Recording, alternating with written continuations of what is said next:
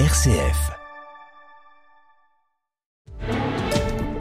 7h10, l'heure de l'actualité chrétienne. Bonjour Étienne Pépin. Bonjour Pierruc Dubois, bonjour à tous. Vous revenez de Lourdes où vous avez suivi l'assemblée plénière des évêques de France. Oui Pierruc, pendant cette assemblée plénière, les évêques de France ont consacré leurs travaux à la mission, au dialogue interreligieux, à l'écoute de victimes d'abus adultes, à la réforme des structures ecclésiales, à la place des laïcs dans l'Église. Voilà, on en a parlé tout au long de cette semaine. Et puis, dans son traditionnel discours de clôture, le président de l'Assemblée des évêques de France, monseigneur Éric de Moulin-Beaufort, a lancé plusieurs appels aux fidèles catholiques et à la société tout entière. Et oui, Pierre, d'abord, un appel pour la vie. Les évêques expriment leur inquiétude au sujet de l'idée d'inscrire la liberté d'avorter dans la Constitution. Ils appellent à ce que les droits des femmes soient mieux garantis et mieux promus. Écoutez euh, le président de la conférence des évêques de France, monseigneur Éric de Moulin-Beaufort. Alors même que nous recevons de notre foi que l'altérité entre hommes et femmes est une richesse de notre humanité et un signe de l'altérité de Dieu qui nous appelle tous.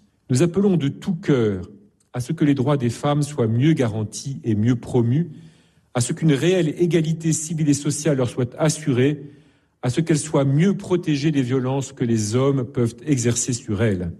Mais l'avortement, dont la décision est rarement un choix de pleine liberté, ne peut être compris sous le seul prisme des droits des femmes.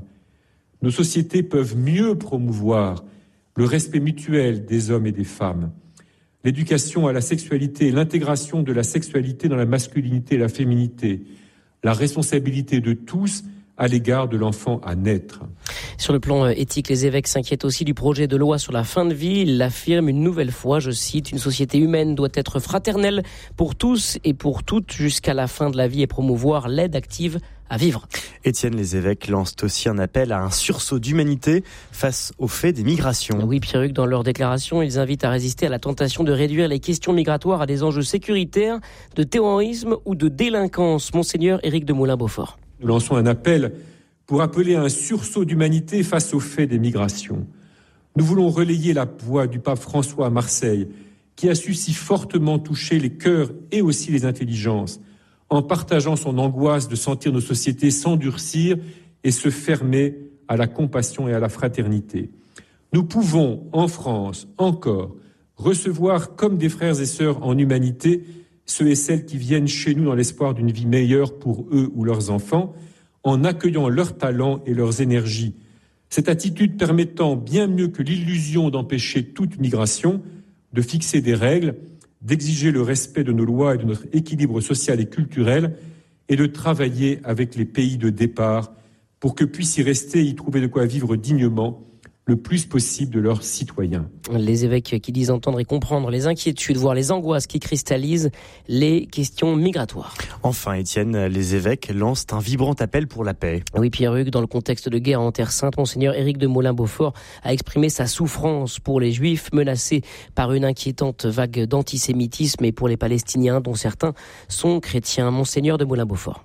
Nous appelons tous nos concitoyens ici en France à ne pas céder à la logique simpliste de l'affrontement entre communautés religieuses et nous nous élevons contre les attitudes racistes, antisémites et anti-musulmanes qu'une telle logique induirait.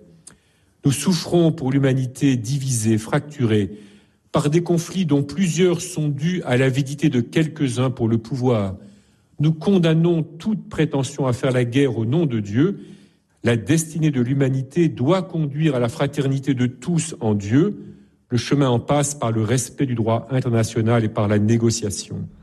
Dans cet état d'esprit, les évêques sont allés en procession hier déposer devant Notre-Dame de Lourdes trois grands cierges pour l'Ukraine, pour l'Arménie, pour Israël et pour la Palestine.